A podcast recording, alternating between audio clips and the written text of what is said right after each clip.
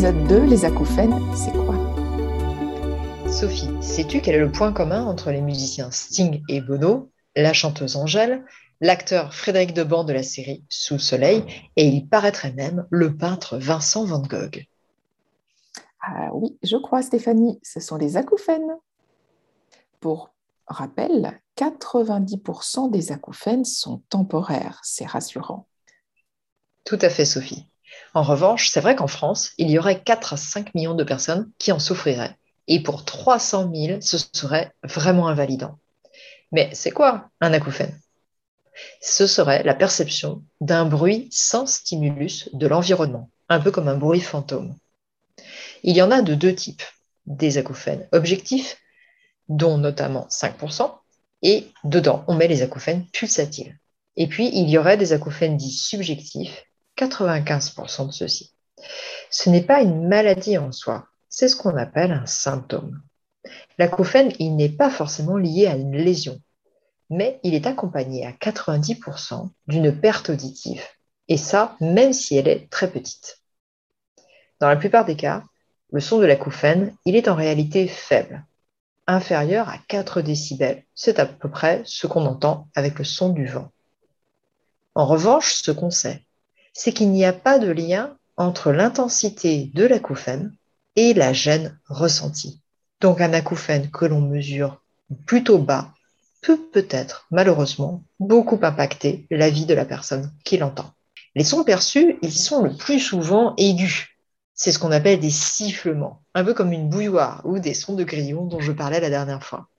Pour quelques personnes, le son, lui, est plus grave. C'est ce qu'on appelle des bourdonnements d'oreilles. L'acouphène, il est classé par le corps médical dans les douleurs chroniques. C'est un peu comme la sensation de membres fantômes. Ce n'est pas tant le son qui est difficile à accepter que l'émotion qu'on va y associer. Peu importe en fait la nature et la cause de l'acouphène, qui peuvent être complexes et nécessiter une vraie enquête médicale. C'est aussi celui-ci qui est à considérer dès que la personne souffre.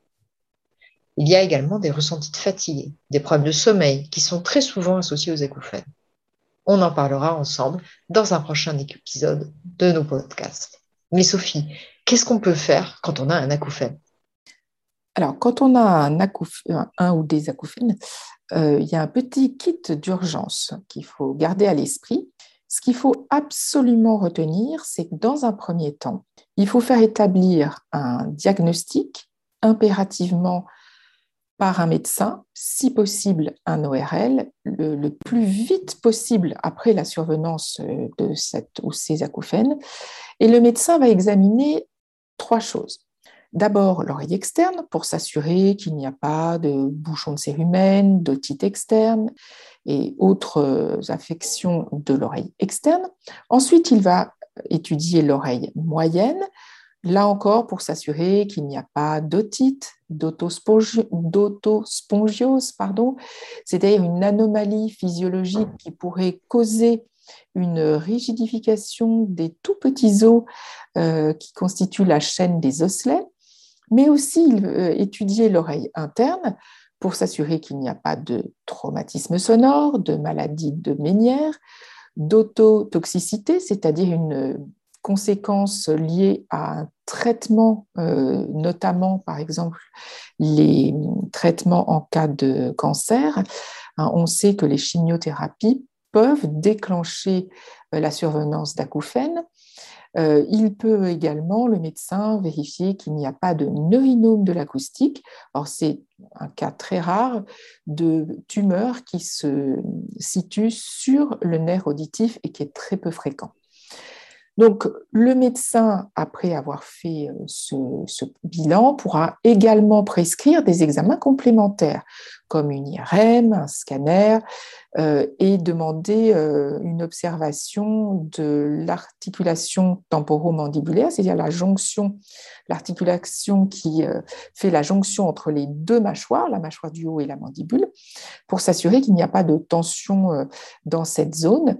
Et le médecin pourra aussi proposer de faire répondre à des questionnaires comme le THI, qui est un inventaire du handicap ressenti euh, à l'occasion de la survenance des acouphènes, et également le questionnaire EVA, qui est un questionnaire lié à la douleur ressentie, que ceux d'entre vous qui ont déjà euh, été euh, à l'hôpital, par exemple, ont pu déjà connaître. Donc voilà pour le, kit d'urgence à respecter et à, mettre en pratique avec un médecin et si possible un ORL lors de la survenance des acouphènes. Donc maintenant, je te laisse la parole pour poursuivre, Stéphanie. Merci, Sophie.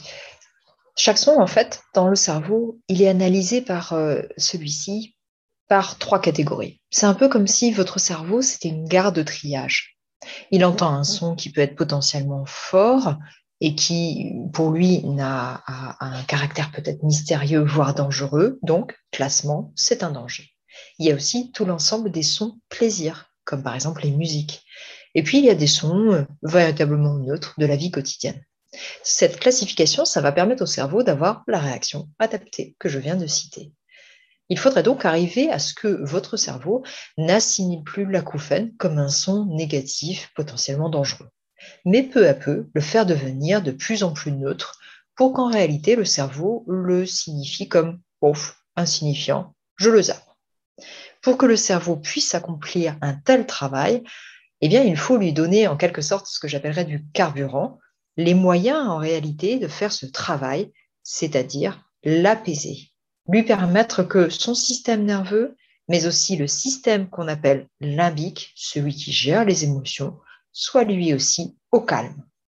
Dans ce cas-là, toutes les conditions sont réunies pour que s'effectue ce processus biologique que l'on appelle le processus d'habituation. Ainsi, le cerveau permet que l'on arrive à l'indifférence vis-à-vis de l'acouphène. Et l'on peut y parvenir également en détournant son attention du son qu'est l'acouphène.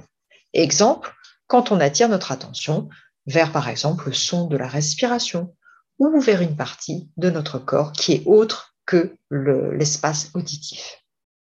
On dit qu'il y a habituation lorsqu'un stimulus de quelque nature que ce soit n'entraîne plus aucune réaction du système nerveux. Alors, nous évoquerons les solutions possibles, les solutions euh, de traitement médicaux, paramédicaux et d'autres solutions dans un prochain épisode de notre podcast où on essaiera de dresser un petit peu euh, la liste de tout ce qui existe. Il faut savoir que de nombreuses recherches sont en cours, des recherches médicales, des recherches dans le domaine de la stimulation sonore, des recherches dans le domaine du médicament, car les acouphènes concernent de plus en plus de personnes dans le monde. Donc la recherche s'intéresse également de plus en plus aux moyens de traiter euh, ces acouphènes. Nous pouvons déjà évoquer avec vous quelques trucs et astuces de nos clients pour mieux vivre avec leurs acouphènes et retrouver également un meilleur sommeil. Donc, ce qui est le plus fréquemment utilisé, c'est l'écoute de ce qu'on appelle des bruits blancs ou roses qui, en règle générale, peuvent, pour faire simple, ressembler à des sons de la nature, des bruits d'eau, des bruits de vent, des bruits de vent dans les feuilles. Je vous mettrai quelques liens en annexe dans le descriptif de cet épisode. Vous avez aussi des réveils qui produisent euh, des sons de la nature. Donc, au lieu de vous réveiller avec une sonnerie, vous avez un son un peu plus apaisant qui peut éviter de démarrer sa journée en écoutant ses acouphènes, par exemple. Mais vous pouvez aussi avoir des solutions euh, euh, pratico-pratiques à mettre en place à la maison en écoutant le son du moteur d'un réfrigérateur, du moteur d'un ordinateur, le bruit de l'ascenseur et de détacher votre attention de l'écoute de vos acouphènes vers ces sons produits par euh, d'autres euh, sources. Ça peut être aussi le bruit de l'eau lorsque vous êtes dans la douche, le bruit de l'eau qui, tombe euh, sur le, bac de douche ou la baignoire, le bruit d'un rasoir électrique. ça, c'est pour tout, tout, ce qui est le remplacement d'un essayer de détacher son attention de l'acouphène et de le remplacer par un son autre qui est plus agréable. Euh, ça peut être aussi une activité comme le sport, un sport doux euh, et qui euh, vous permet de défocaliser votre attention de l'écoute des acouphènes. Le but, c'est toujours le même, c'est de parvenir à ce que Stéphanie appelle très joliment l'oubliphène, c'est-à-dire à être indifférent au son de votre acouphène. On peut y arriver avec de l'entraînement. Et au plus vous allez détacher votre attention de l'écoute de vos acouphènes vers un autre son, au plus le cerveau va se rendre compte qu'il peut entendre autre chose. Et du coup, progressivement, vous allez arriver à cet oubliphène. Petit rappel auquel je suis nous sommes très attachés, si vous avez des acouphènes, ne restez pas seul. Parlez-en, et surtout, ne croyez pas ceux qui vous disent encore aujourd'hui qu'il n'y a rien à faire quand on a des acouphènes. Vous pouvez rejoindre des groupes de parole avec des associations reconnues, notamment France Acouphènes, qui a sur son site de nombreux documents euh, libres d'accès, euh, de beaucoup d'informations. N'hésitez pas à les consulter et restez vigilants à l'égard de toutes les solutions soi-disant miracles qui peuvent être proposées. Nous serons très heureuses de vous retrouver mardi prochain pour un nouvel épisode intitulé L'hyperacousie, c'est quoi? Si vous ne l'avez pas encore fait, n'oubliez pas de vous abonner à notre podcast pour ne pas manquer d'épisodes et à nos comptes Facebook pour trouver des informations sur l'audition et le sommeil. À mardi prochain! akhirnya